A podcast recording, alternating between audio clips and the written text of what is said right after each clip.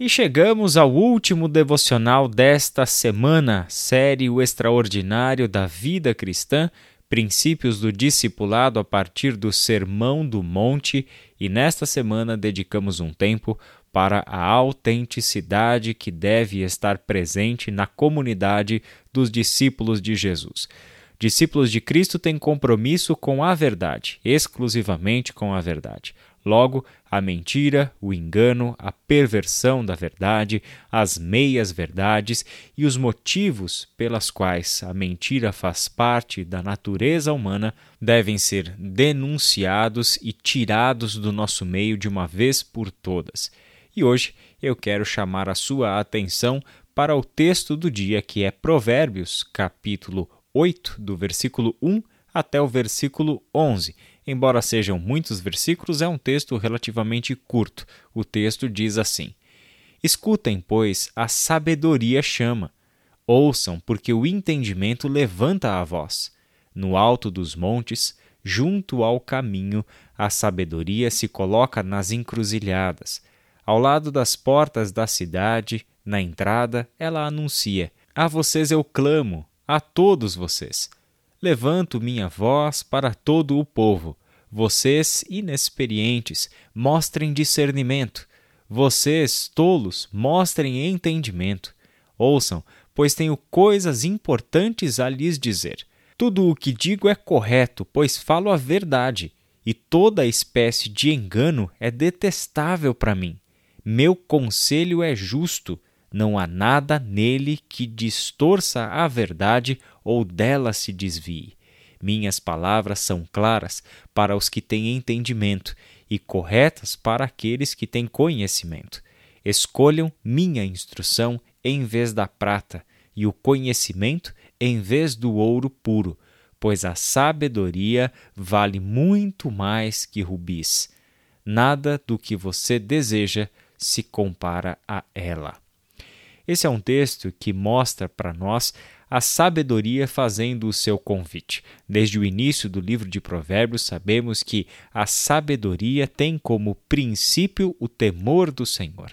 Uma vida consciente de que se vive na presença de Deus a todo instante é o que nos conduz a uma vida de sabedoria.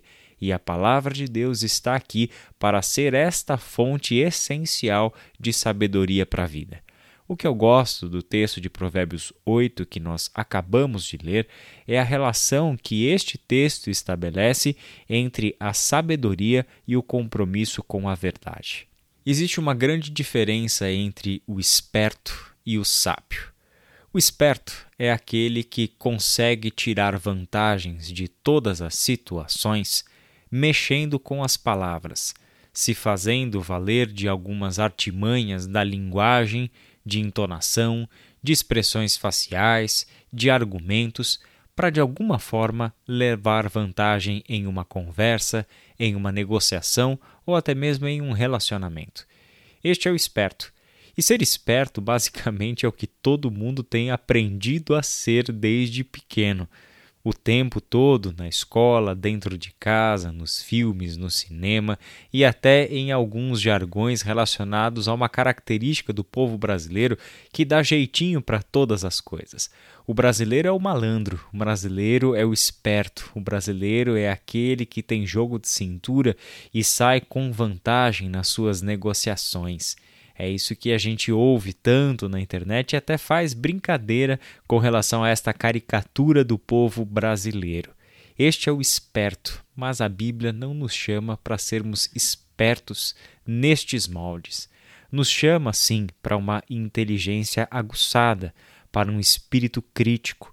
A Bíblia nos chama para termos discernimento discernimento como capacidade moral de escolher entre o certo e errado e decidir pelo certo, mesmo que isso nos traga prejuízo. Isso é algo que o esperto não faz. O esperto precisa levar vantagem em tudo, seja o que for. Mas o sábio é aquele capaz de sofrer o prejuízo porque escolhe o que é certo, porque tem compromisso com a verdade e não permite-se enganar e não permite-se mentir, torcer a verdade, para levar qualquer tipo de vantagem em qualquer coisa que faça na vida. É por isso que em Provérbios 8, de 1 a 11, temos o convite da sabedoria que nos chama para o discernimento, que nos chama para o entendimento e diz algo muito importante sobre ela mesma. Tudo o que eu tenho a lhes dizer é importante, é correto, porque eu falo a verdade. Toda espécie de engano é detestável para mim, e o meu conselho é justo. Não há nada nele que distorça a verdade, ou dele se desvie. Este é o convite da sabedoria, e é por isso que podemos confiar na sabedoria, porque o seu compromisso é com a verdade. Jamais ela nos ensinará pelo caminho do engano. Jamais a sabedoria nos treinará para a prática da distorção da verdade para vantagem pessoal. A palavra de Deus se compromete conosco para nos ensinar a caminhar pelas veredas da justiça, que são as veredas da verdade, em que não há distorções da verdade em que apenas a verdade é válida e toda forma de mentira e engano deve ser lançada fora. Quando nós pensamos neste compromisso que devemos assumir com a sabedoria, porque ela só fala da verdade e nos ensina a viver a verdade, e comparamos isso com o mundo em que nós estamos vivendo, percebemos o seu valor. No livro dos Salmos, capítulo 55, versos 10 e 11, nós lemos o que muito bem poderia ser uma legenda dos nossos dias. O texto diz assim: Dia e noite os muros são guardados de invasores, mas a perversidade e a maldade estão do lado de dentro. Tudo está desmoronando, ameaça e engano correm soltos pelas ruas. O salmista faz um exercício de perceber que o povo de Deus vive em um mundo e busca se proteger, representados pelo muro da cidade. Busca se proteger da perversidade, da maldade, da invasão, da violação que está do lado de fora. Mas ele tristemente percebe que a perversidade e a maldade, na verdade, estão do lado de dentro e que tudo do lado de dentro está desmoronando. A ameaça e o engano estão correndo soltos do lado de dentro.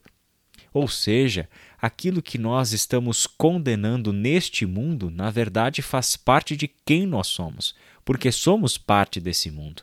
Logo, conscientes disso, temos que tomar algumas atitudes, como, por exemplo, ouvir o clamor da sabedoria, que nos chama para uma vida na verdade. E porque isso é tão valioso, podemos dizer que é até fundamental para a comunidade dos discípulos de Jesus, porque o próprio Jesus nos alertou acerca da mentira com palavras que cimentam tudo o que nós precisamos saber sobre o que é a mentira, quem é a sua origem e qual é o seu compromisso. João capítulo 8, versículo 44. Jesus disse: Pois são filhos de seu pai, o diabo, e gostam de fazer as coisas perversas que ele deseja. Ele foi assassino desde o princípio, sempre odiou a verdade, pois não há verdade alguma nele. Quando ele mente, age de acordo com o seu caráter, pois é mentiroso pai da mentira. Essa é uma palavra muito dura, porque mostra uma realidade para a qual nós não gostaríamos de olhar: que a mentira tem um pai. E o seu pai é o diabo, é Satanás, aquele que se opõe à verdade, aquele que se opõe a Deus. Agir em mentira, viver compromissado com o engano, com a distorção da verdade, Segundo esse texto, revela-se que estamos agindo de acordo com o caráter daquele que de fato é o nosso Pai. E este não é Deus, porque em Deus não há mentira, porque em Deus não há engano, porque em Deus não há trevas. O pai da mentira, o pai da distorção, da perversidade, do engano é Satanás. Ser um filho do diabo é ser um praticante da mentira, é agir segundo a vontade do seu pai. Este é o alerta para nós. Essa é a razão pela qual a mentira, o engano, a perversão, a distorção da verdade não podem estar em nenhuma hipótese no nosso meio, e todas as ervas daninhas, pequenas, sutis da mentira na nossa vida, no nosso interior, têm que ser vistos por nós e arrancados. E nós queremos fazer isso no poder do Espírito Santo de Deus, que nos torna conscientes de tudo isso quando lemos a Sua palavra e por ela somos confrontados. Vamos orar? Senhor Deus, estas palavras são um verdadeiro convite para nós, o convite para uma vida de sabedoria que repudia a mentira, uma vida de sabedoria que sabe que o Senhor nos chama para um compromisso contigo, e isso significa um compromisso com aquele que é a verdade. Esse é o nosso desejo, Pai amado, que o Senhor nos oriente no nosso caminhar que o Senhor nos oriente a percebermos os nossos pensamentos, desejos e a maneira como nós lidamos com a verdade e com a mentira no nosso cotidiano. Ajuda-nos, Pai, a, a descobrirmos, a enxergarmos com clareza todos os pequenos detalhes que a mentira ainda preserva no nosso coração, toda a sutileza do engano que ocasionalmente aparece na nossa fala que aparece nas nossas negociações, que estão presentes nas nossas relações e nas nossas discussões e debates. Ajuda-nos, Pai, a sermos de fato compromissados com a verdade, porque nós não somos filhos de Satanás. Somos filhos do Deus vivo, aquele em quem está a plenitude da verdade e da luz. Ajuda-nos, Pai querido, porque precisamos. Essa é uma área de tremendo desafio para todos nós nós confiamos em Ti e que o Senhor encontre no nosso coração o desejo e a motivação com esforço para sermos quem o Senhor quer que nós sejamos. Em nome de Jesus Cristo que nós oramos. Amém.